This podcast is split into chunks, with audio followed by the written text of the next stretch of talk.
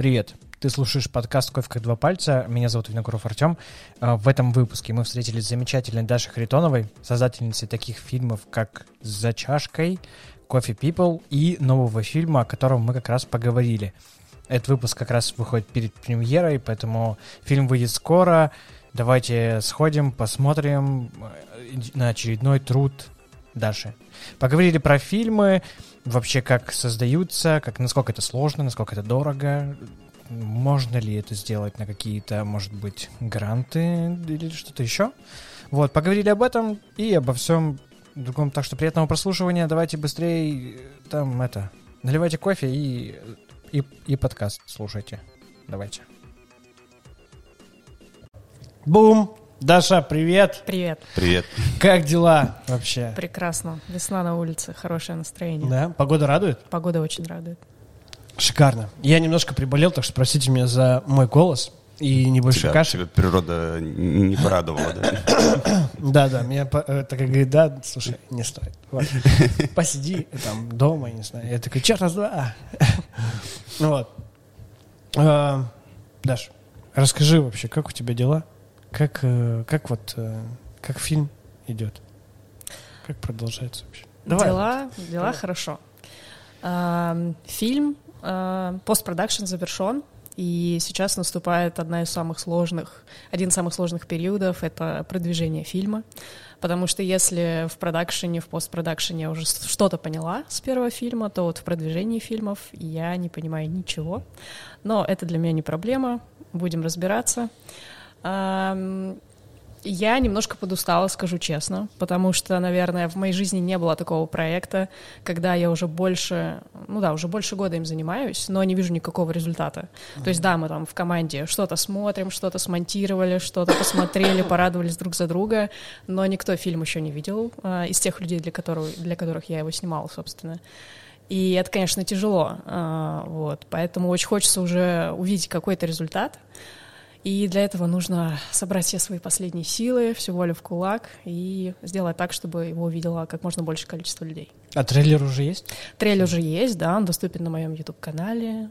Ставьте лайки, подписывайтесь. Вот это вот. Слушай, вот самый главный вопрос, наверное, для меня, это насколько сложно вообще искать бюджетирование для каких-то проектов?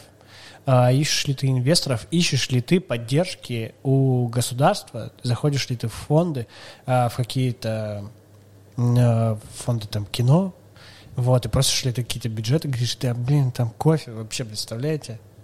Готовят. А, Я когда еще работала в IT, а, для меня, ну, я часто слышала истории о людях, которые там, мы подняли столько-то миллионов долларов на наш стартап, прошли 35 раундов инвестиций. Для меня эти истории были всегда какими-то немножко заоблачными. Думаю, блин, такие люди реально существуют, что вот ты что-то придумал, и кто-то тебе дал деньги. А, вот. И когда мне пришла идея уже снять большой фильм после первого фильма, после «За чашкой», а, такую стоящую полномасштабную полнометражную работу, я поняла, что, блин, наверное, 50 тысячами дело не решится, и нужны инвесторы. И, получается, в конце 2020 года я начала их искать. И это был один из самых сложных этапов для меня, потому что я, в принципе, такой человек, что я не очень люблю кому-то приходить, что-то клянчить, что-то просить, но пришлось э, преодолеть себе это страх, это нежелание. И я начала писать, на самом деле, по всем моим контактам, которые у меня остались еще с периода моей работы в Пирэкспо.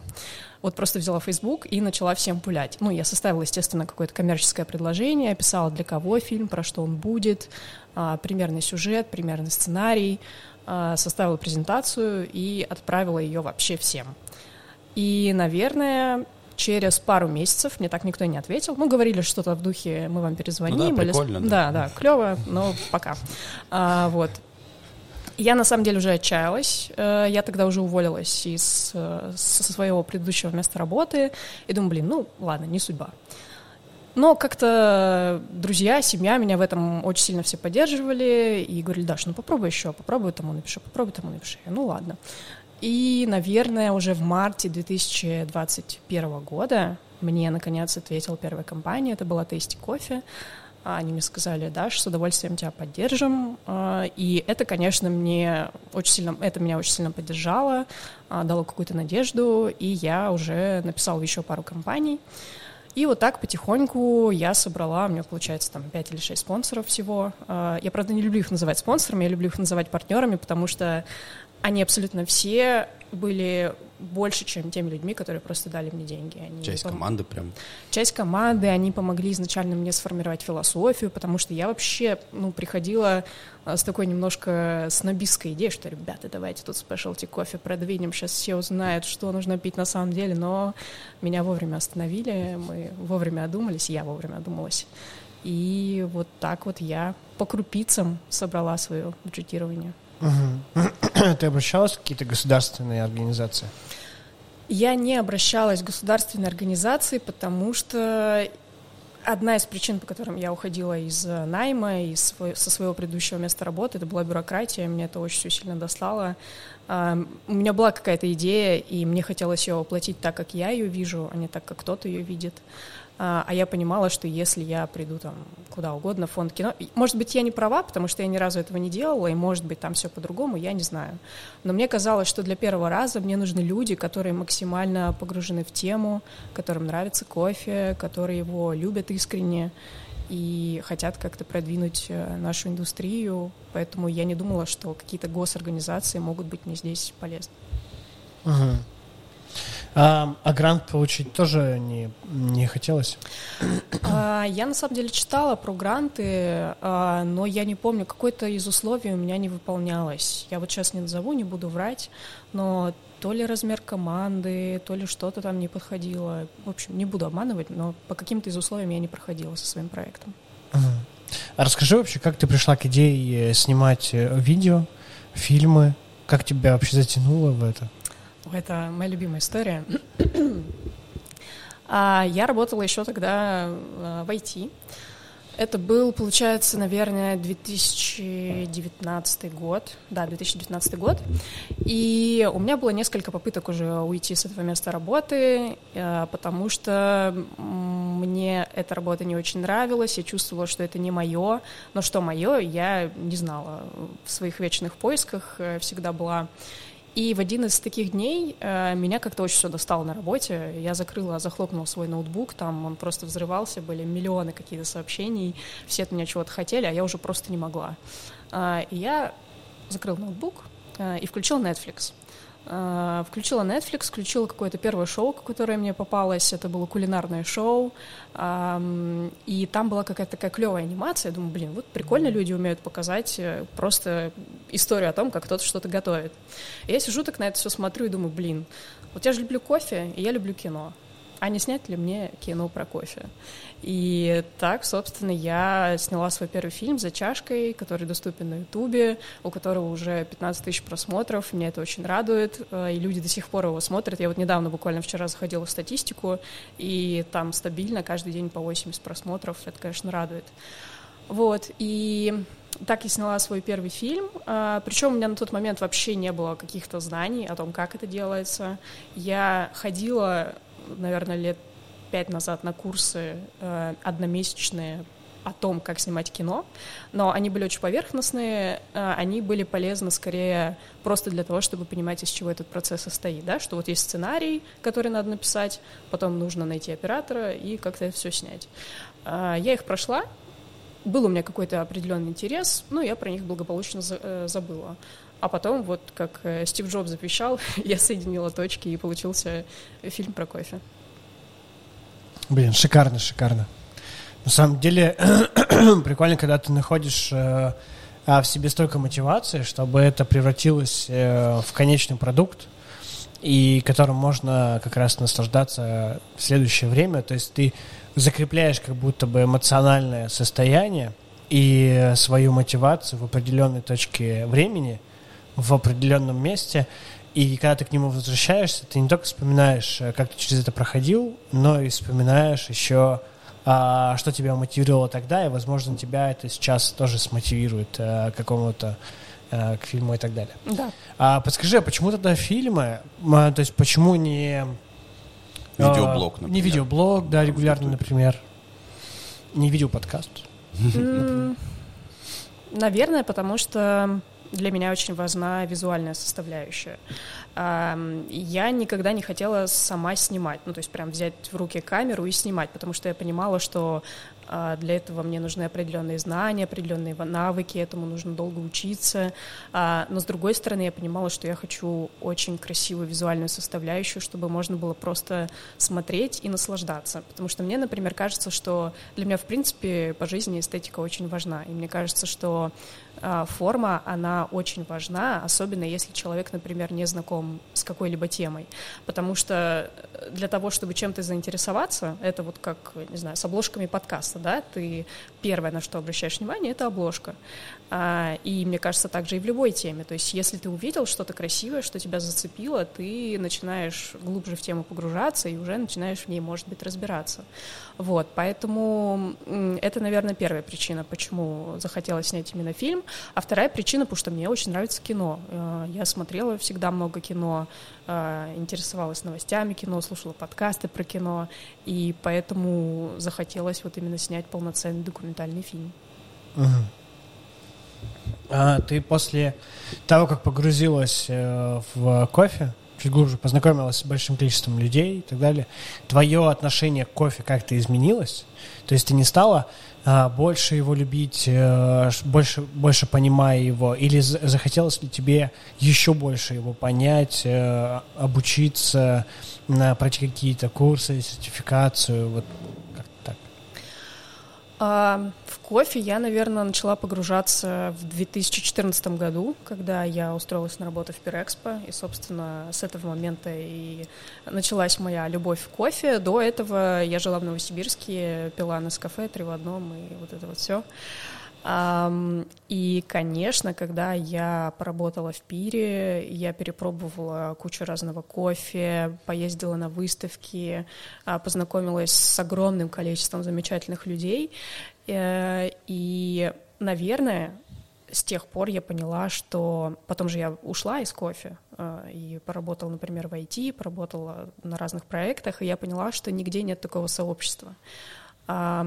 Это на самом деле... Где вот все там друг с другом общаются? Типа? Тут даже дело не то, что все друг с другом общаются, в любой индустрии все друг с другом общаются, это необходимо для своего даже личного развития. А дело в том, что а, все кофейщики, кофейники, они очень любопытные, и а, мне очень э, всегда нравилось это качество в людях, потому что мне кажется, что а, важно как бы к жизни не терять интерес в целом, и вот мне кажется, что а, они все таки, таковыми являются, бесконечно любопытными, ненасытными до любой информации. Вот. Но это я на людей отвлеклась, а если говорить про кофе, то Э, особенно, наверное, после моей поездки в Колумбию в этом году, мне, да, мне захотелось пройти какую-нибудь сертификацию, глубже погрузиться в тему, потому что, ну, получается, я уже сколько там, 6-7 лет э, всегда тусую с кофейщиками, пробую много разного кофе, но вот какой-то такой около научной, что ли, базы мне не хватает. Не то чтобы я в дальнейшем связываю свою жизнь э, с кофе, пока не знаю, вот, но все равно хочется, потому что я, наверное, сама очень любопытная, и мне интересно докопаться поглубже до всего, что меня окружает. А, а расскажи о своем фильме, над которым ты работаешь уже больше года. А какая там, а, может быть, изначальная идея, почему тебе захотелось а, снять такой еще а, метр? Вообще, а, этапы производства, может, какие-то сложности, о которых mm-hmm. ты можешь уже рассказать? С удовольствием. Когда вышел э, мой первый фильм «За чашкой», я, конечно же, собирала очень много обратной связи, особенно тех людей, чему мнению я доверяю. И многие из них говорили, что, блин, Даш, фильм классный, но тема не раскрыта. А, я здесь говорю именно про людей не из кофейной индустрии, а просто которые вот знают меня, знают мое творчество и решили этот фильм посмотреть.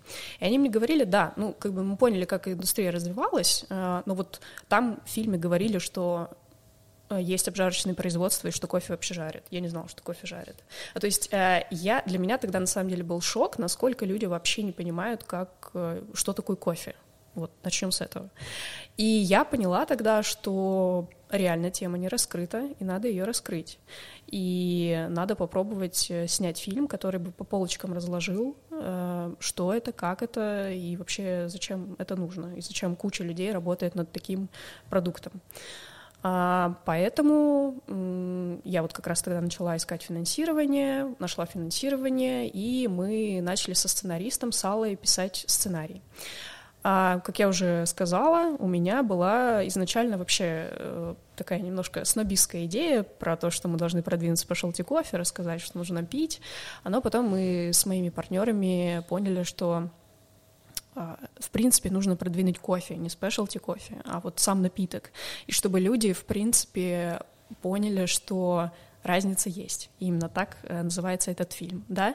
А, то есть я бы этим фильмом хотела донести в первую очередь то, что кофе — это уникальный продукт, а, который, если совсем просто, может а, в мгновение ока сделать вас чуточку более счастливым. А почему? Потому что э, вы пробуете какой-то кофе, и вы можете в нем поискать какие-то интересные оттенки, можете узнать, какой фермер э, там этот кофе вырастил, можете узнать, какой обжарщик его обжарил, можете узнать его историю. И чем больше вы узнаете про продукт, тем интереснее вам становится, и тем э, ярче становится ваш день. Ну вот для меня это все на самом деле очень просто. Ну и одна из целей, которые мы преследуем, это, конечно, продвинуть э, российскую индустрию кофе, чтобы больше людей узнало о том, что у нас, в принципе, есть обжарщики, что у нас ребята есть, которые возят там зерна из э, стран произрастания кофе и так далее, и так далее, и так далее, потому что, ну, вот реально, а, многие из моих друзей знают там, не знаю, всем известные марки кофе, которые стоят на полках в магазинах, а что есть отечественные специалисты крутые, они не знают, и мне кажется, это грустно. Вот. Дальше, если говорить об этапах производства, после того, как мы написали сценарий, э, начался съемочный процесс. И первый съемочный день у меня был вот в июне, мне кажется, 21 июня прошлого года. Это было, конечно, очень интересно, потому что это совсем отличалось от э, того, как это происходило с первым фильмом, потому что с первым фильмом все было довольно просто. Я созванивалась со спикерами своими, объясняла, что хочу узнать, э, как вообще в России появилась индустрия спешлти кофе, приезжала к ним, и они мне про это все, собственно, рассказывали. У меня не было никаких ни раскадровок, ни подготовки, ни поиска локаций и так далее, так далее, так далее. А, вот. А когда э, я понимала, что Uh, у меня уже будут какие-то сложные сцены, что у меня есть актеры в фильме, uh, что у меня есть какие-то постановочные моменты, что это не просто история, а уже, скажем так, история с художественными вкраплениями. Это все придавало большую сложность процессу. И Здесь э, была сложность в том, что я просто не знала, как это делается. Э, ну, я нигде не училась этому. Э, да, я что-то читала, что-то смотрела, но вот само это все-таки взять и сделать, это было, это был такой челлендж. Вот. Но благодаря моей команде замечательной, благодаря моим операторам, которые мне активно что-то подсказывали, активно мне советовали, у меня все получилось. И Получается, вот с июня прошлого года примерно раз в месяц э, у меня были съемки, посвященные той или иной части сценария. И потом настал момент, когда я понимала, что, в принципе, у меня все готово, за исключением небольшого нюанса. У меня нет оригина в фильме, который по сценарию, естественно, там был. И я очень долго искала, с кем бы мне поехать. А, но из-за ковида, из-за каких-то финансовых передряг э, сложно было найти, конечно, компанию, которая бы меня с собой взяла. А, но вот, получается, в конце прошлого года все-таки компания Submarine согласилась меня взять, и мы в январе, в конце января полетели в Колумбию. И вот это, наверное, было, был тоже очень сложный этап, именно этап подготовки, потому что если у тебя съемки в Москве там, или в Петербурге, в Ижевске, где у меня были съемки, а, ты можешь а, приехать на локацию, заранее туда прийти посмотреть, что там как, что со светом, что со звуком, а, с оператором туда, в конце концов, приехать, все заранее отснять, отфотографировать, понять, куда ты поставишь камеру и как что вообще все будет. С Колумбией такой, такого варианта не было. И поэтому, конечно, я тоже готовилась, делала раскадровки, с операторами встречалась, с оператором. А, пыталась максимально подготовиться, но, конечно, не так все это себе представляла, как на самом деле все произошло. И вот там, в Колумбии, конечно, была сложность в том, что мне нужно было на месте четко, быстро сориентироваться, не испугаться насекомых, э, встать в 5 утра, э, в дождь, э, в холод и снять сцены, которые были запланированы по сценарию. А, вот. И получается, где-то к весне съемочный процесс завершился, и, как я уже сказала, сейчас вот наступил период продвижения. Блин, а подскажи вот, а как выглядит сценарий обычного для фильма? А, и был ли у тебя опыт, а, смотрел ли ты сценарий для каких-нибудь, а, знаешь, таких крупнобюджетных фильмов? То есть просто я вот не представляю, я когда, когда говорят сценарий, я всегда представляю такую, знаешь, а, папку прям листов, э, перешитых. Где полная знаешь, раскадровка, да, там, где типа, вот диалоги. кадр туда, он говорит то-то, потом да, то-то. Да. И ты такой, там полностью под NDA, там дают тебе сценарий, и ты такой, и все, и там возвращаешь сценарий, там, и так далее. Это так выглядит пример? А, я изучала сценарий, конечно же, а, но здесь момент такой. А, у меня же не игровое кино, у меня кино документальное. А доку, ну, как бы суть жанра документалистики в том, а, что ты подглядываешь за тем, что происходит в жизни. А, и поэтому сценарий здесь написать, э, ну, даже не то, что нереалистично, не совсем правильно будет. И это был очень сложный этап, а, потому что я понимала, что, во-первых, у меня есть задачи, которые я этим фильмом э, должна закрыть. А, во-вторых, э, на бумаге я могу написать все, что угодно, а, как, а потом воплощать это же мне. И вот на этом этапе я поняла, что я одна не справлюсь, и поэтому я пригласила как раз э, профессионального сценариста Аллу, который, вместе с которой мы э, сценарий написали. А как это выглядело? Э, я вначале была уверена в своих силах и набросала такой документик, э, где подумала, так, ну в первой части мы расскажем примерно про это, у нас тут будет 10 тем, во второй части у нас будет 3 темы, вопросики будут для интервью примерно такие. И когда я принесла и показала это Але, она сказала, ну, Даш, это не сценарий, это называется фактура. То есть, по сути, это такой скелет, это только наброски а, того, что потом будет на экране. И потом, а, конечно, вместе с Аллой мы а, написали уже настоящий сценарий. Как это выглядит? Ну да, это такой большой документ, где прежде всего прописаны, как в любом проекте, это не только про кино, прописаны основные задачи, основные цели и то, как мы эти задачи и цели будем решать. А дальше уже Эм, идут описания по частям, э, описание каждой эм, описание того, что будет происходить в каждой из этих частей, а, но, конечно, так очень примерно, и в съемочном процессе, конечно, очень много всего поменялось, потому что, во-первых, это документалистика, как я уже сказала, и, во-вторых, э, ну, это такой процесс творческий, поэтому, конечно, э, не каждую буковку мы сохранили, но это не есть плохо, это так и должно быть в этом жанре. А вот э, если ты, ты сказала про то, что в документальном кино не прописываются, ну, типа, постановочные какие-то моменты, и диалоги, а диалоги как обычно прописываются? То есть просто, типа, нам задача, э, например, там, записать диалог с обжарщиком. Угу. И, то есть, и, а там уже сам диалог, там могут прописываться какие-то вопросы, и в целом все. То есть так это как условно, как интервью, и, часть интервьюирования. В тех частях, где нет игровых сцен, а у меня э, есть пара игровых сцен, потому что у меня есть актеры, сценарий выглядит просто как набор вопросов. То есть э, вначале прописывается какой-то контекст, да, что это, не знаю, обжарочное производство, что мы должны увидеть э, цех, что мы должны увидеть работников, чтобы зритель э, вообще понимал контекст происходящего. Э, поэтому сначала задается контекст парой каких-то общих фраз, а уже дальше э, мы придумывали вопросы. Но эти вопросы мы никогда не показывали спикеру, чтобы он не готовился, и чтобы речь была максимально естественной, натуральной, э, и чтобы зритель, ну потому что зритель всегда очень считывает, э, это все, ну как бы сцена заранее продумана, сформулирована или нет, и это очень всегда видно. А если спикер не знает вопросов, то это выглядит более натурально всегда. Да, я соглашусь, и даже слышно, то есть да. даже когда ты э, слушаешь подкаст, ты понимаешь, когда зачитывают текст, когда не зачитывают текст. И поэтому есть у меня а, в комментариях, особенно к Apple подкастам, пару последних отзывов, они достаточно низкой оценкой, что портит мне карму, там, подкаста вообще всего.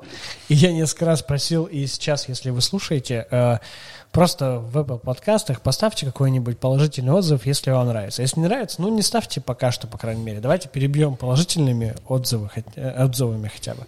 Вот, потому что я уверен, что положительные отзывы есть. Почему? Э, просто некоторые... Весь негатив, который идет, он а, строится на том тезисе, что есть э, какой-то либо не идеальный звук, либо не идеальная речь и так далее. Вот. Но а, получается так, что если вы послушаете подкаст, который идеально просто обработан, где идеальная дикция и речь и так далее, он полностью вылизанный, он кажется искусственным, он не кажется естественным. То есть э, подкаст – в моем случае это формат диалога или э, как называется, когда много людей. Это же не диалог. Дискуссия. Уже. Это уже трилог. Ну, это если три человека. Да. Ну вот настроя, получается сейчас трилог. Вот, у нас трилог. Это значит, что мы можем обсуждать. Это значит, что мы можем задавать друг другу вопросы. Это не интервью, э, не закрытое и так далее. А, мы здесь все расслаблены. Из-за этого э, разговор должен литься в естественном ключе. А если гостю удобно говорить как, так, как он привык говорить, почему бы и нет? Почему это нужно обрезать, почему это нужно резать? Вот. И это, и это прикольная идея, поэтому я оставляю таким достаточно мало обрабатываю выпуски, чтобы как раз это сохранять естество. Вот. Мне кажется, что это прикольная вещь. Согласна. Понятное дело, когда, например, э, ты смотришь видео, и там, ну, прям есть, конечно же, грань, вот, но, как, но есть и обратная грань, потому что я прям регулярно слушаю такие выпуски, которые прям обработаны, ну, просто вообще... Ты понимаешь, что люди потратили очень много времени на то, чтобы убрать все, эм, все такие паразитные звуки, все паузы, все убрали. Вот, ну ты такой, ну это звучит сухо. неестественно. Да, да, это сухо. Суховато, неестественно, да, звучит. Я вот тоже, когда есть. договариваюсь с нашими гостями на, на запись, они иногда спрашивают, типа, а какие будут вопросы, а, а о чем будем говорить? Ну, пойдем встретимся, просто поболтаем, расслабимся, кофеечку попьем, просто это все будет под запись. Да, да, примерно так должно быть. А, Даш, расскажи, пожалуйста, вот прежде чем снимать фильм «За чашкой», ты смотрел какое-то другое э, документальное кино, кофейное? Специально не смотрела, э, на самом деле. Я знаю, что есть э, пара документальных фильмов, которые вся индустрия посмотрела. Я специально этого не делала. А, почему? Потому что мне казалось, что это как-то может повлиять на то, каким получится мой фильм. А мне этого не хотелось. Мне хотелось вот создать что-то такое, э, как я это вижу, да, как я вижу кофе, как я вижу индустрию, как я вижу людей. И мне кажется, что это было правильным решением, потому что, а, наверное, один из самых популярных комментариев на Ютубе, а, точнее, не комментариев, а самая популярная характеристика фильма — это то, что он получился очень ламповый и уютный. И это, наверное, то, чего я добивалась. А, и поэтому мне кажется, что это было правильным решением. А вот у вас нет такого ощущения, что э, все кофейные документальные фильмы они как будто бы такие очень ламповые, очень уютные. Они как чемпионаты рома- очень серьезные такие. Романтичные такие. Вот, а, вот особенно а, я это прям ощутил в полной мере, когда показывали «Кофе в тени» э, в кинотеатре. Вот, и там я прям почувствовал, и я как будто бы устал от этого. Вот как будто такое ощущение, как будто мы показываем одну сторону, или нам показывают одну сторону, всей э, культуры, всех событий, и хочется как будто какого-то драйва, такого, чтобы был драйвовый фильм, экшен, боевик, не знаю. То есть ну, Бористас, он ситком. такой достаточно насыщенный на эмоции, там и немножко доля романтики есть, и в целом просто какое-то накаление страстей в плане того, что вот сейчас чемпионат, и там еще такие переходы тоже, где чувак просто такой, типа, время, и он, типа, начинает что-то рассказывать, и просто играет музыку, у него губы шевелятся, он ничего не рассказывает, и потом такая резкая склейка, и он такой, снова время, типа, и все, и там аплодисменты начинаются. И ты такой, типа, блин, что он рассказывал? Я слышал только время и время, и все. Вот, и вот в этом фильме там как-то ну, это раскрыто. А, фильм я смотрел About Coffee, вот, он вот как раз такой очень монотонный, грузящий, и там очень много странных а, вставок музыкальных, которые такие, где-то в какие-то моменты ты хочешь немножко так приспать. Вроде там интересно все показывает, но ты такой, типа, ну, давайте дальше. Это вот, наверное, есть... Хочется худ... промотать Это чуть-чуть. вот есть художественные, наверное, какие-то моменты, когда, например, показывают природу, а на фоне играет такая какая-то музыка, и в этот момент хочется, чтобы... То есть они, как бы, мне кажется, задумка передать какую-то эмоцию а, или какую-то мысль философскую посредством а, какого-то визуального ряда и мелодий. Вот, и этот прием как бы считывается достаточно хорошо, но когда ты видишь его во всех фильмах, просто в «Баристас» он тоже, скорее всего, есть. Я просто не помню, уже давно его смотрел. Вот, и там, я уверен, тоже он есть. Э, даже я могу сейчас э, рассказать примерно, как это может выглядеть. Например, там э, бариста готовится, э, показывают бариста, он что-то делает, готовит, есть либо закадровый голос, либо просто закадровая музыка, такая мелодичная и медленная, и он что-то делает, и он такой еще немножко в замедленном действии что делает. Ну, то есть, э, вы понимаете, да? Это клише, это клише уже, как бы, да, то есть есть какой-то момент, и ты такой, и когда вот э, ловишь себя на том, что э, здесь-то тоже есть, и когда это повторяется уже несколько раз, такой думаешь, ну, хочется чего-то как будто бы чуть по-другому повернуть. Хочется вот как-то по-другому подсказать. Вот как думаешь, Даш, можно ли... А, то есть э, это касается на самом деле не только кофе, потому что я смотрю там, например, по дизайну абстракцию от эм, Netflix, и э, там тоже вот ты смотришь, и там вот иллюстратор рисует обложку для Нью-Йоркера, и ты такой, да блин, ёкаламене. И все, он там так типа, обложка, это не просто. И там начинается, и ты такой, а, погнали.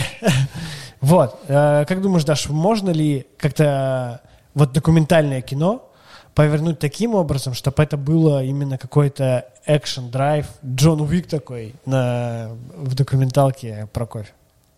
Да, я думаю, можно, если задаться такой целью, но с другой стороны, э, давайте рассуждать. Документалистика, она снимает то, что происходит прямо сейчас. А, наблюдает, подглядывает. Соответственно, что есть такое в кофейной индустрии, чтобы был прям вот тот драйв, про который ты говоришь. Но из того, что первое приходит в голову, это какие-то чемпионаты, да, потому что вот там есть какой-то драйв, движ, экшен, и, наверное, про это можно снять достаточно драйвовый фильм. Мне эта тема самой не очень интересна, опять же, потому что я в первую очередь снимаю кино не для, ну, как для того, чтобы продвинуть индустрию, но я рассчитываю, что смотреть, конечно, в первую очередь будут обычные потребители, и им, если честно, чемпионаты вообще не интересно, что там происходит, как любое индустриальное событие.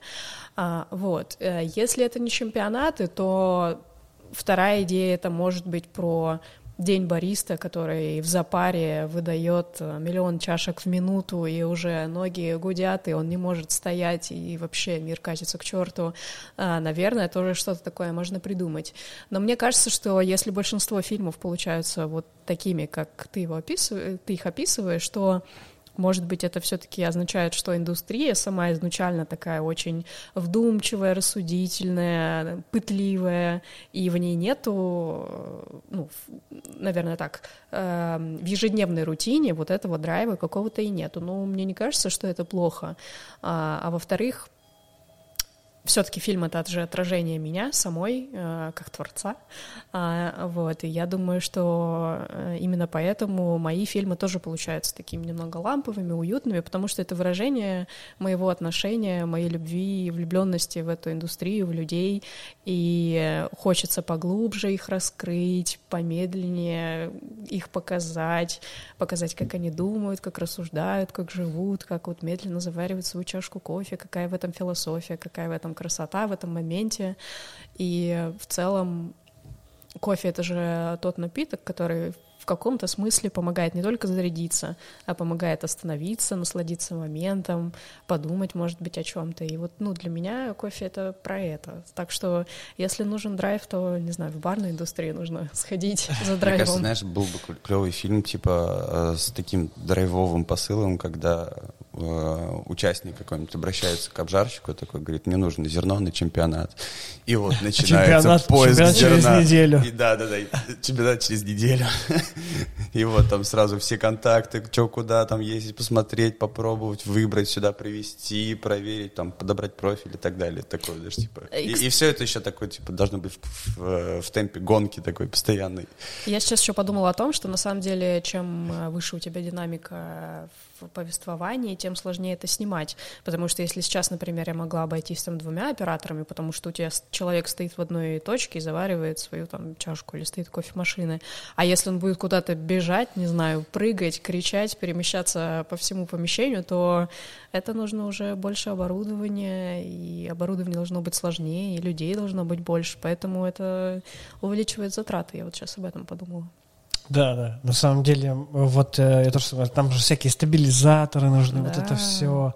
Уже камера нужна какая-то. Рельсы, по которым камера да, ездит. Да, mm-hmm. Либо у тебя этот, э, вот, я не знаю, вот э, вы использовали при съемках, я видел штуку, которая, знаешь, как экзос, экзоскелет, который надевается. Да, да. И было такое. Было, да, было? Да, было, было. Но это, это просто, на самом деле, для того, чтобы у операторов не погибла спина раньше времени, потому что тяжело же на себе носить, а так у тебя часть нагрузки принимает на себя корпус, и поэтому легче становится. Да, я, я так и когда увидел, такой, блин, прикольная штука, почему mm-hmm. такая не везде, не у всех? Потому что ты реально стоишь, тебе на все тело, ну, нагрузка более равномерно да. распределяется, и ты как бы более это сфокусированно mm-hmm. снимаешь еще класс. Скоро реально будет первый экзокостюм Железного Человека появится не у Тони Старка, а у оператора какого-нибудь, для да. операторов. Они такие, ну вот мы сделали для операторов, но его еще можно использовать для вот спасения людей например. Вполне. Нет, вчера был а, на последнем звонке у сестры, и там а, весь последний звонок снимало два квадрокоптера. Просто так вот они летали постоянно. Потому что был на улице, и я такой, типа, блин, фига, технологии. Да, квадрокоптеры очень прикольная тема. Да. Если бы... А вы снимали с квадрокоптера? Да, мы в Колумбии брали с собой квадрокоптер. Э, я одолжила его у подруги, за что ей большое спасибо. И оператор Илья героически снял Колумбию с высоты птичьего полета. Класс, класс. Да. Блин, вообще, конечно, э, клево. В предвкушении, да? Да, да, клево вообще снимать. А, а большой был бюджет у фильма? Ну, про это на самом деле рановато еще говорить, потому что впереди еще, еще да. да, продвижение. Если говорить про сам съемочный процесс, э, про работу команды, то на данный момент это около миллиона рублей. Mm. Блин, ну так, да, нормально. Нормально, да. Да, да, так нормально. Ну, так, так нормально, да. А, смотри, а если бы а, тебе пришли бы и сказали, а, любой бюджет, любые деньги вообще сделаем, все, что хочешь. Угу. Просто что бы ты сделал? Ох, ничего себе. Давай начнем э, с Команда сценария. сразу X10 просто. Да-да, кого бы ты взяла в сценаристы? Сценаристы. Да, у меня нет, наверное, каких-то, не знаю, кумиров, э, которые круто пишут сценарий. Я бы с удовольствием продолжила работать. Во-первых, скажу да, что я с удовольствием продолжила бы работать с той же командой. Просто действительно я бы, наверное, ее расширила. Вот, и подняла бы им зарплату. Представь, что у тебя есть возможность позвать, например, так. Тайка Вайтити, например. Mm-hmm. Или там э, Зака Снайдера. А Джуда Лоу можно позвать? Можно Джуда Лоу вообще, кого хочешь. Ну, перед тем, как кого-то звать, э, нужно придумать, э, что ты хочешь снимать, что ты хочешь донести миру. Ну, мне, наверное, захотелось бы охватить тему чуть шире и, может быть, показать, как кофе относится в разных странах. А, и может быть, добавить немножечко драмы в это все, чтобы вот не было так сладко, как ты, Артем, говоришь, да, что смотреть вот эти вот а, природные кадры с музычкой Блин, на фоне. Точно, нужен хоррор. Нужен Такой, хоррор, знаешь, да. вот как вот смотрели э, «Прочь» фильм? Нет. Блин. Я просто не очень люблю ужасы, Мгм. вот, но а, как раз потом из-за вот э, классического вот этого вот э, как тебя напугать, это сначала так типа Это скримеры. нет, где здесь? Вот это и потом и такой, да блин. Вот. И я такой, ну, блин, как-то так вообще.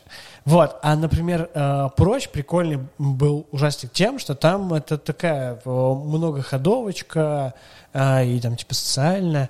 Вот. А вы смотрели еще «Черное зеркало»? Конечно. Там была серия про эм, ужасы, если помнишь, э, где там чувак пришел на м, ис- как испытывать одну игру, Мгм. Которая там они сделали условную игру, которая у тебя достает твои страхи, типа самые большие. И он там, типа, я боюсь пауков, и они такие, сейчас мы вас погрузим в игру, а, и так далее. И он там погружается в игру, а, потихоньку там ходит, как в виртуальной реальности, а, ходит, не может выйти. То есть ему там нужно что-то сказать. И он там видит сначала пауков, и они такие, просто паук. Он такой, ну, это же просто паук. И такой уходит. А потом все начинается, типа, нагнетать, потом он уже начинает бояться, и он такой, все, стоп, короче, остановите. Его останавливают, забирают, он говорит, типа, ему дают там, типа, деньги, которые ему обещали, а он все уходит, приходит домой, ам, типа, возвращается там что-то, а у него были проблемы с матерью, мать там болела или что-то еще, вот. Э, Ну, потом посмотрите, проспойлерю. Вот. И он приходит домой, у него с матерью что-то случается, она то ли при смерти, то ли умирает. Он, короче, такой, блин, какой отстой и так далее. А потом оказывается, что, Что? он все еще находился в, этой, в этом испытании, и типа это Он был... еще не вышел из игры. Да, это был настолько, типа, длинный страх. А, а его только начали, короче, испытывать. То есть там буквально первая минута. То есть вся серия, это была одна минута его, а он просто умер от того, что просто у него мозг, э, типа, не выдержал вот этой нагрузки, и он там... И все. Грустно. И я такой, вау! И вот это вот, а, как бы, ну, реально страшно. Да. Такой, блин, нифига так-то. Технологии просто тебе могут так сильно обмануть. Вот. И... А, а к чему я? К тому, что было бы прикольно, короче, увидеть кофейный фильм, который был бы, знаешь... Ну вот, например, проблема с кофе. И э, показать людей, что мы сидим без кофе, и кофе это такой элитарный продукт. Я почему-то представил, знаешь, такой шоу-рум, да, вот с Баридой, и он такой весь в песке, как вот достал такой. Да-да-да. Там какая-то пустыня. да, на руинах мы построим там новый мир. Такие кофе нет, Прикольно, да? никак Да. не привозят. Но я еще, на самом деле, я не люблю ужастики, но я люблю очень триллеры, в которых есть качественный саспенс такой, и ты прям, блин, что же будет дальше? Вот мне кажется, да, что-то такое апокалиптичное бы можно было бы снять. Блин, я год назад смотрел очень крутое аниме. Вот, оно рисованное и очень, очень старое, оно 91 года, я забыл, как называется. Что-то уродцы Кабаяши, что ли, что-то такое. Там, короче, про цирк, про девочку, которая... Цирк уродов.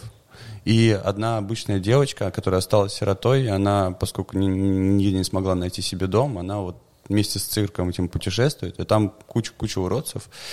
И я... Там особо сюжета такого прям нету, но настолько он, типа, прям кровь леденеет в жилах, просто глядя на это. Я всегда задумался о том, что а, как-то аниме может очень, очень ярко передает э, эмоции, несмотря на то, что это рисовка. И, и ты видишь, что иногда рисовка бывает, ну, в 91 году она была не супер качественной, она была не такой реалистичной. И каждый раз ты на это смотришь, и прям вот эмоции, они прям переполняют. Вот почему-то в фильмах я такой вот, я сколько ужас смотрел, я всегда обычно так, ну, давай уже режь. Удиви меня. Да. Но анимация еще прикольнее тем. Я вот недавно еще не до конца дочитал. а, Есть прям большие статьи эм, э, режиссура в анимации. Из-за того, что в анимации нельзя сделать что-то просто так, то есть ты не можешь нарисовать что-то просто так, потому что ты, как минимум, это рисует, ну, рисует э, иллюстратор сам. Вот, то есть, если ты можешь снять, у тебя в кадр что-то случайно попало, и ты потом, потом не заметил, и потом, о, блин, это осталось. Вот, то здесь все специально, и там э, есть прям ряд лекций, три больших, огромных просто лекции с разбором мультика «Суперсемейка». И там когда ты читаешь, там просто все настолько выверено, просто до мельчайших деталей. Ты имеешь в виду детали такие, типа вот как э, в HBO, в Чернобыле, там э, в фильме регулярно встречаются пластиковые окна в домах, хотя такое типа но... 80-е года, типа все дела, но такие, оп, в кадре пластиковое окно. Не совсем, не совсем. То есть там, например, чтобы показать, э, то есть там разбираются все э, кадры, типа и планы кадров, типа крупный, широкий, э, дальний, близкий и так далее, все виды кадров, восьмерки и так далее. Потом э, там они там все используются. Потом там, когда, например, главный герой едет в автомобиле, все линии, то есть, во-первых, его, чтобы показать э, эмоции на лице, у него голова обрамляется окном автомобиля, которое сзади, получается, и оно как типа его показывает а, э, больше типа его того. лицо. И все линии, которые есть в кадре, они все ведут на его глаза.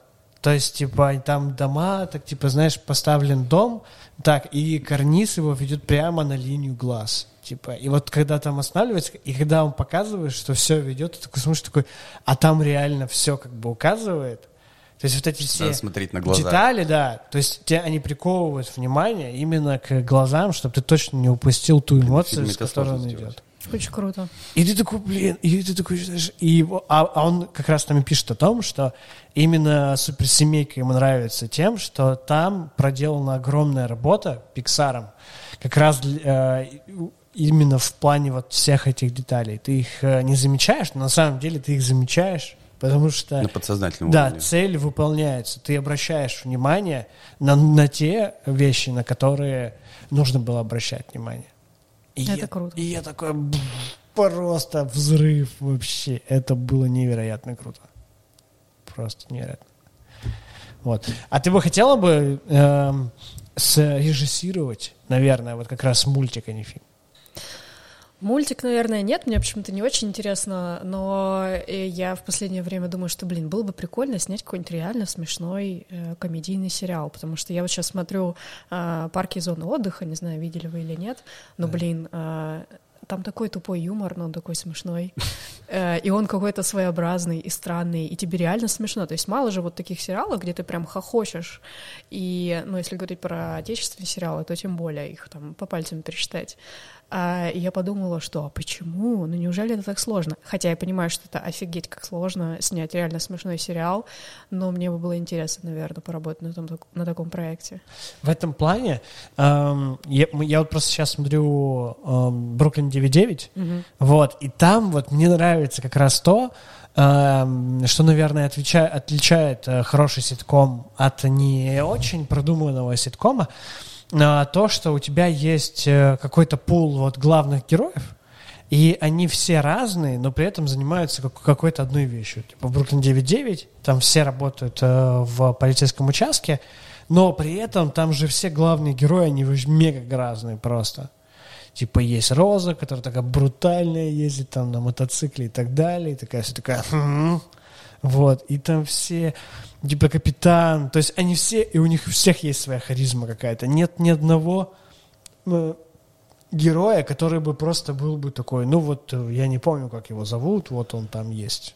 Типа такой, там у всех есть какая-то вот такая тема. Это значит, что они очень хорошо прописаны просто. Да, да. Это круто, да. Вот, я как раз, да, я как раз понимаю то, что это же не, не было просто случайностью, это было прописано, на это подбирали людей так, чтобы все вот была вот эта вот э, синергия как раз внутри типа вот этих всех героев. Да, да. Но это результат э, работы огромной команды, там и режиссер, и оператор, постановщик постарались, и актеры постарались. Это большая работа, но это очень интересно, мне кажется.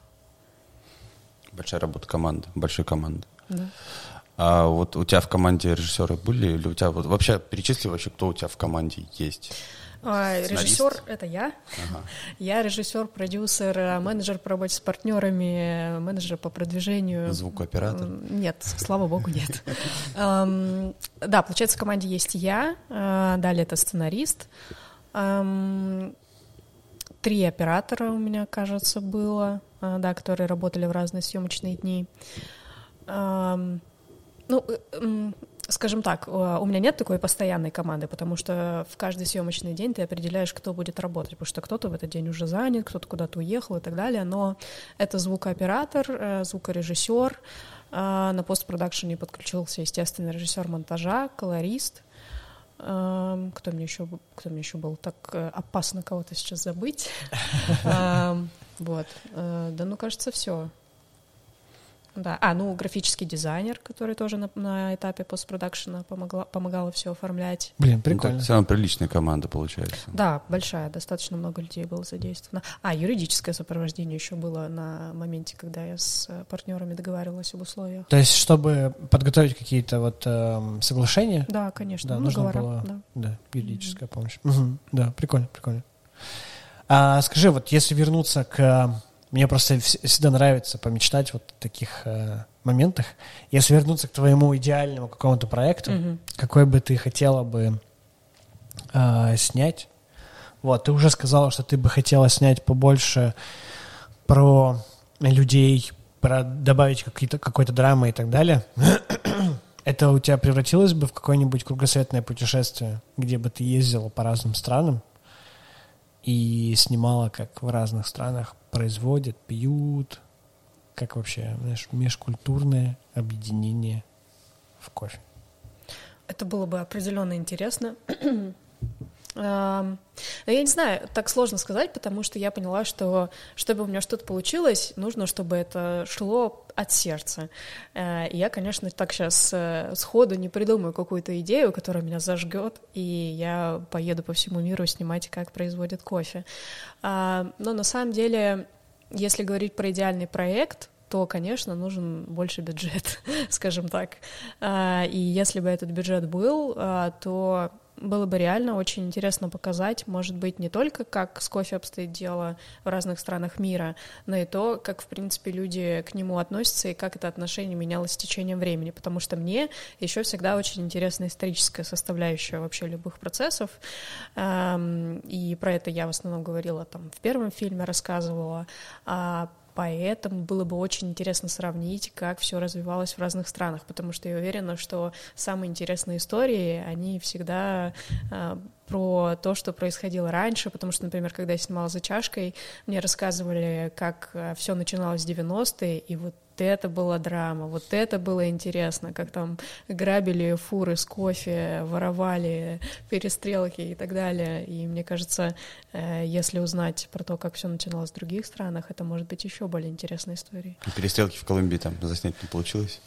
К счастью, к счастью нет, к счастью нет. Максимум Скорпиона видели. Блин, клево. А какой будет хронометраж? 47 минут. 47 минут. Прикольно.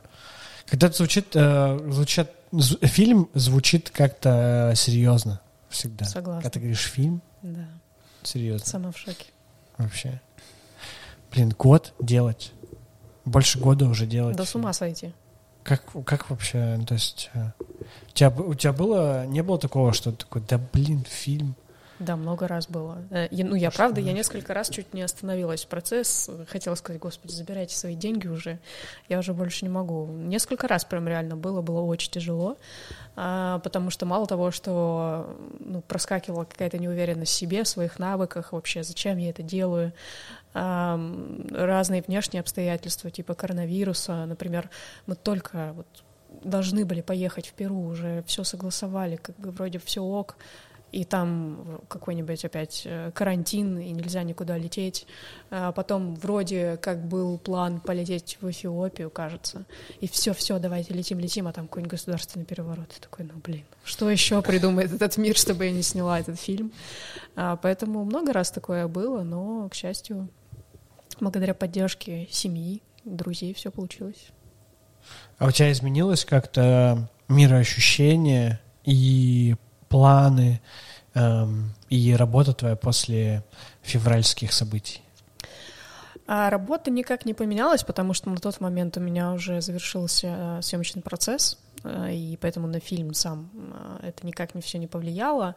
Но, конечно, для меня этот фильм сейчас приобрел несколько новые смыслы, а, потому что вот были основные цели и задачи, которые я уже озвучивала, а теперь я, конечно, понимаю, что, наверное, еще важно, что этот фильм показывает эм, скажем так, русских специалистов, а, которые любят свое дело, которые горят им, которые целью своей жизни видят а, то, как сделать других людей счастливее, а, никому не хотят навредить, и вообще очень классные люди, максимально положительные.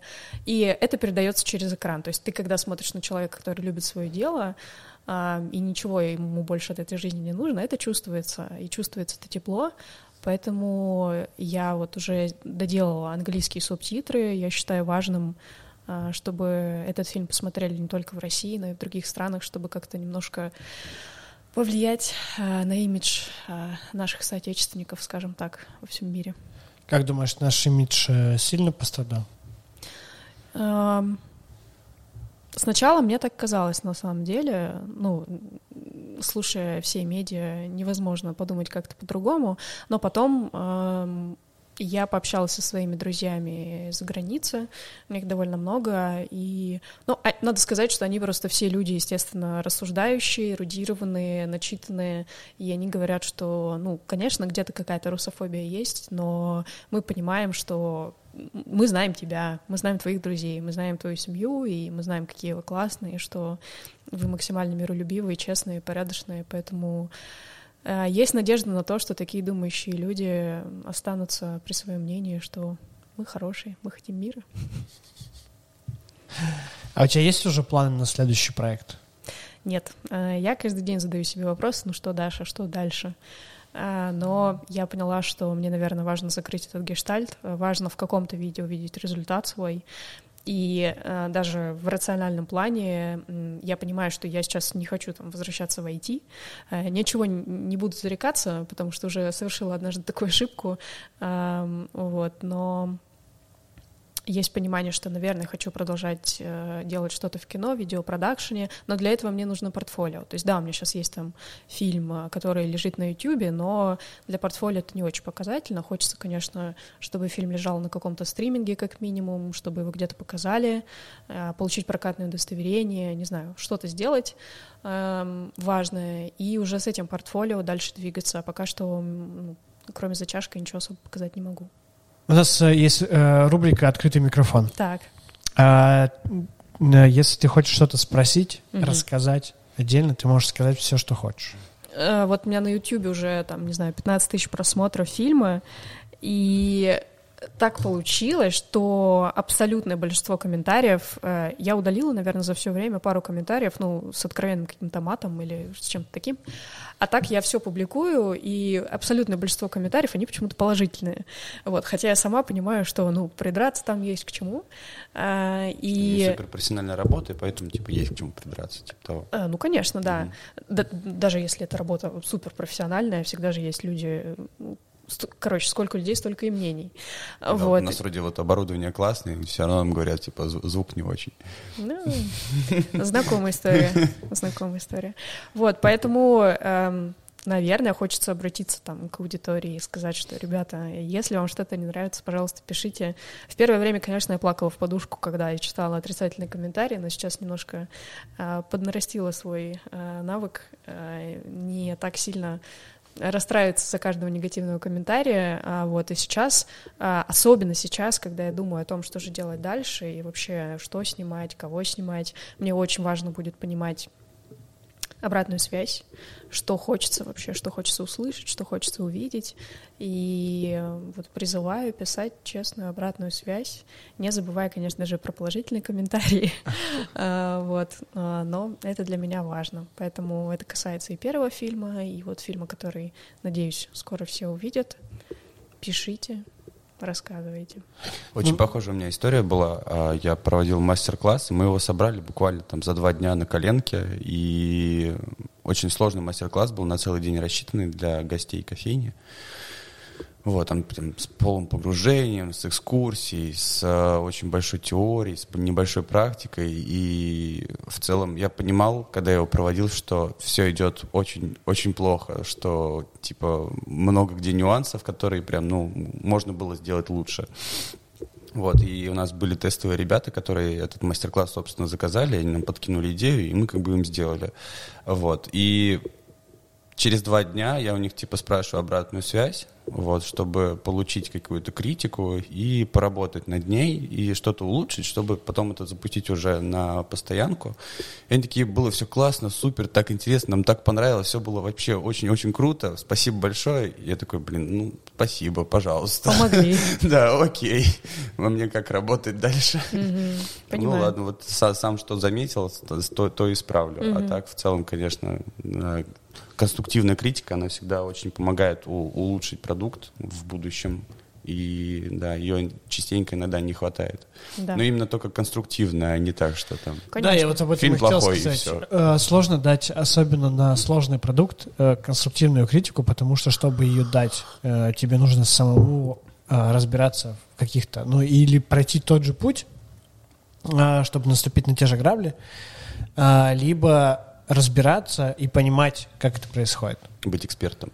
Ну да, то есть даже не экспертом, но иметь какие-то познания. То есть просто сказать, а, мне нравится звук, это такая общая характеристика, и ты такой, типа, а чем мне нравится, а что именно не подходит и так далее. Ну, про подкасты ничего не могу сказать, а в плане кино мне так не кажется, потому что кино — это же в первую очередь ремесло, и э, вы же там, когда выходите из кинотеатра, вы говорите, блин, сюжет затянутый, актеры вообще плоские какие-то, плохо играли, и вообще мне... Вы же... Но... Я же не прошу комментарий в, в духе, знаешь, вот тут свет как-то не с той стороны вы поставили. Не, ну смотри, смотри, все равно, то есть вот э, сюжет затянутый, вот, вот понимать вот эти вот моменты, то, что у тебя затянутый сюжет, это значит, что ты как минимум должен посмотреть несколько, несколько фильмов, да, с реально затянутым, чтобы объективно был затянутый сюжет, а, либо там не раскрыто что-то еще. То есть мне, например, когда я смотрю обзоры каких-нибудь, каких-нибудь фильмов и так далее, когда там говорят о том, что здесь вот не раскрыто это, это то, это не то,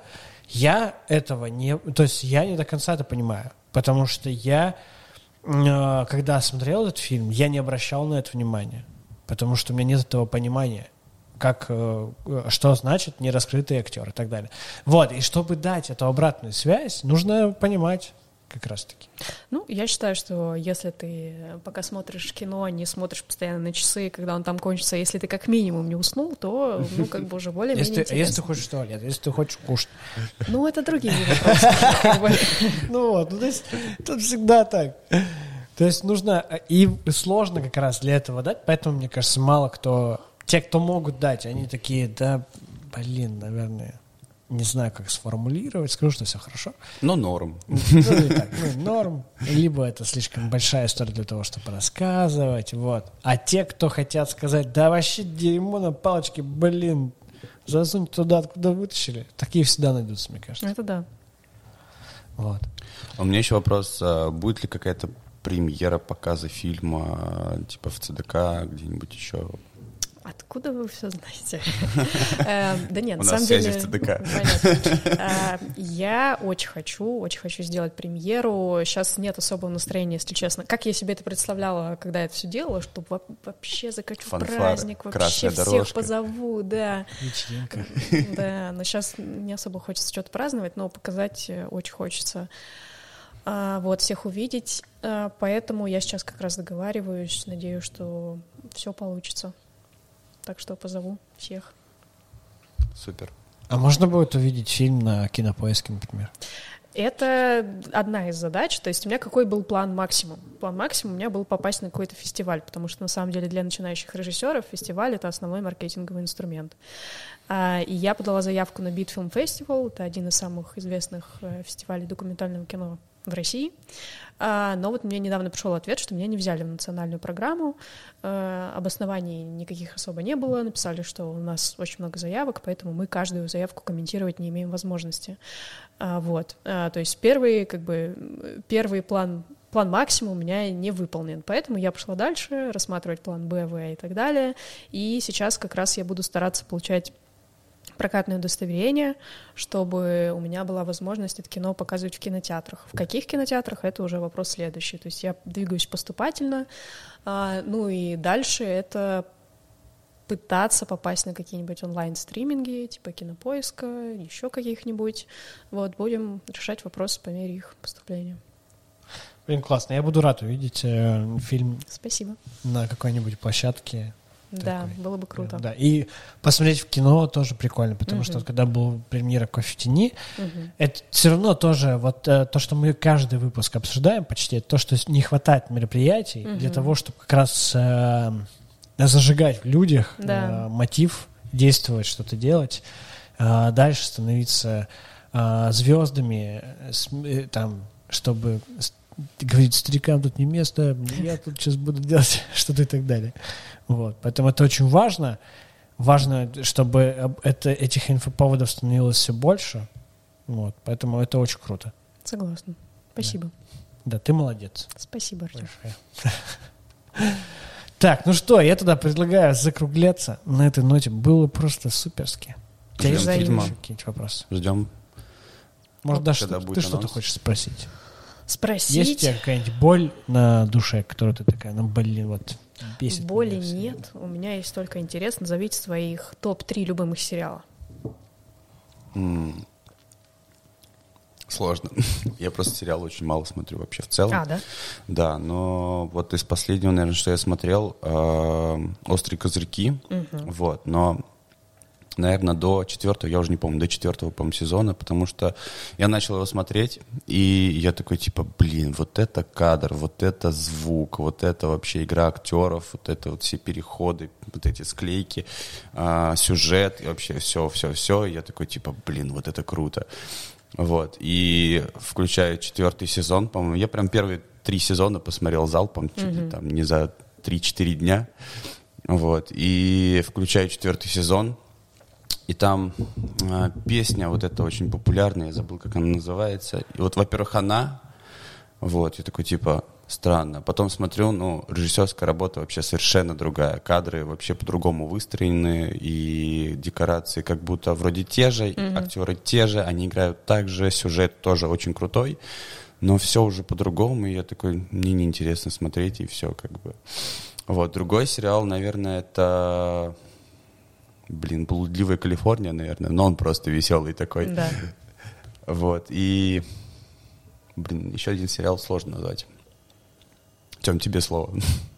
Хорошо.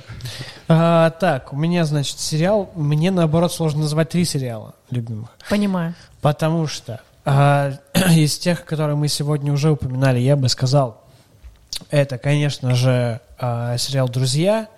А, и причем, а, вот, с «Друзьями» у меня история а, такая, что я «Друзей» смотрел в детстве, когда они шли по телевизору, и то урывками я ничего не понимал, и я такой, это, это, это фигня какая-то. Вот. Ну, это такой фоновый сериал, типа просто его включаешь, он что-то там болтает тебе. Ну, ты, нет. Ты не ну... сильно вникаешь, по-моему. Я вот тоже так вот смотрел как-то, просто телевизор бубнил там, а я уроки делал. Ну, я примерно, я так, я на него сильно внимания не обращал. И я не был готов к нему. Это я понял как раз, когда я недавно досмотрел этот сериал. Вот, потом я начинал смотреть э, сериалы, и мне как-то не заходило. Вот, я там смотрел, начинал, и я такой, ну, блин, что-то не то. А вот не так давно, где-то год назад, мы с девушкой начали смотреть «Друзья», нам так зашло, а мы как раз были, вот мы попали, там вот у них в каком-то сезоне, они сидят, Чендлер, э, Джо, и Рос сидят в кафе. И такие говорят, да блин, нам, мне уже не 21, мне уже 28. Я а, хочу, я, этот отрывок, я хочу да, сидеть в удобном кресле и ложиться вовремя спать. Я не хочу тусить уже нигде. И я такой, так это же, это же мы. Я все, все точно так же. Я такой, дайте пятюню. Вот, то есть это... Я понял, что мы смотрим прям в нужное время, потому что мы попали в основную вот э, линию, когда у, них проживает, и очень-очень много мэчится как раз э, с их жизнью. То есть мы как будто за ними наблюдаем, как за своими друзьями. Вот, а, я понял, что мы, это мы очень смотрели типа время. до этого сериал не в том возрасте. Мы, да, мы да. не понимали многих шуток. Ну, не то, что даже шуток, ты как бы был не в, не в том контексте, потому что сейчас э, шутки и сериал «Друзья», они звучат не всегда э, в, в духе времени, потому что там очень много э, сарказма, там очень много таких токсичных шуток, которые бы сейчас сказали и так далее. Тогда это было в, абсолютно нормально, а сейчас а, Новая этика. Да, Такого сейчас э, друзья бы так бы не снимались. Сейчас бы снимались по-другому. Вот. Второй сериал это, конечно же, эм, Черное зеркало. Э, вот э, мне очень нравятся такие вот типы сериалов, как вот Любовь, смерть, роботы, мультик просто вообще шикарный. Я прям пересматриваю иногда. Особенно там есть в «Любовь, смерть, роботы» есть серия про йогурт, который захватывает мир. Вообще пф, мега пшик, просто короткий. Там серия длится что-то 4 минуты, что ли, или 3. Ну, ты такой просто там настолько все шикарно, все сделано. Просто вообще шик. Вот. И, конечно же, нравится Бруклин 9.9, сериал «Офисы». А, Парк и зоны отдыха мы начали смотреть. А, мы сразу начали смотреть после «Офиса». Угу. И нам как будто показалось, что это не самая удачная как будто копия офиса. Вот. Но потом мне сказали, что второй сезон лучше, да. а мы не досмотрели mm. первый. Вот. И я такой, блин, как будто вот чего-то не хватает, mm-hmm. магии какой-то. Uh, вот. И я дам еще шанс. Попробуй, этому, да. да этому Он сериалу. разгоняется. Вот, я понимаю. Потому что там тоже есть актеры, есть э, э, типа зачаток вот этих вот героев, mm-hmm. которые типа разные, но в итоге крутятся вокруг друг друга. Да. Вот. А пока в первом сезоне там только главная героиня как будто бы берет на себя все mm-hmm. внимание, остальные все так, как будто фоном. Mm-hmm. Вот. А, и, ну, Бруклин 9.9, вот сейчас я смотрю, прям мне очень нравится. Надо посмотреть, я не смотрел. Вообще шик просто. Там вот этот Капитан Холт просто умора. Вообще, это просто угар. Я, наверное, как вы поняли, больше по аниме, поэтому... Ты можешь назвать аниме, аниме, если тоже сериал. Ну, блин, там на самом деле много всяких сериалов, и они часто, типа, очень небольшие, то есть там 12 или 24 серии. Я думал, ты скажешь, они очень небольшие, 12 или 24 тысячи. Я думала, сезонов. Не, ну, ну если брать Наруто, там 700, 700 серий, по-моему. Капец, капец. Офигеть. Чтобы его пересмотреть, вот прям если залпом, прям от начала до конца, надо 8,5 дней смотреть. Вот, но это вообще нереально, на самом деле, да. Я, я, я пытался пересмотреть его еще раз, потому что очень его люблю, но я такой, типа, где-то в середине первого сезона такой, не, хорош. Я и так знаю, чем все закончится, уже, уже не так интересно. Вот, но из, из аниме, на самом деле, очень много разных тайтлов, которые прям очень интересные, они захватывают. Вот, но из таких, наверное, самых любимых это э, город, в котором меня нет. Там про то, как э, парень э, 29 лет, он типа работает курьером пиццы, и вдруг он переносится в, в свое прошлое. Он снова маленький мальчик в школе, а у него осталась со школы детская травма, потому что в его классе пропадали девочки, и их потом находили убитыми. То есть у них там на районе орудовал маньяк. Вот, и он понимает, что он возвращается в то прошлое, и все эти девочки еще живы, и он может их спасти, вот, и он пытается, типа, найти этого маньяка-убийцу, который орудует у них на районе. Вот, ну, такой криповенький немножко фильм, потому что он такой тоже постоянно держит в напряжении, но ты, ты смотришь прям на одном дыхании все серии. А, что еще такого прям ну, Наруто, понятно, но Наруто вообще сейчас очень странная история. Я сейчас смотрю, все ходят э, с толстовками, э, с наклейками, и в целом это какая-то такое второе перерождение Наруто, хотя он закончился там в 2007, по-моему. Вот, и я такой, для меня это странно, очень странно. Мейнстрим. Да, это мейнстрим, причем я кого-то там встретил, я такой, о, это же Итачи, он такой, типа, что? Не, просто футбол клевый, типа. Я понимаю, что большинство просто не в теме. Даша, твои? О, в отношении меня это абсолютно бессовестный вопрос, потому что я очень люблю сериалы. У тебя было такое, когда ты пересматривала сериал? Второй раз? Ну, «Друзья», «Клиника» периодически пересматриваю. Но, наверное, если про топ какой-то говорить, то это, конечно же, Twin Peaks, как библия вообще сериалов, и гениальный Дэвид Линч. Это прям незабываемый какой-то опыт. Потом...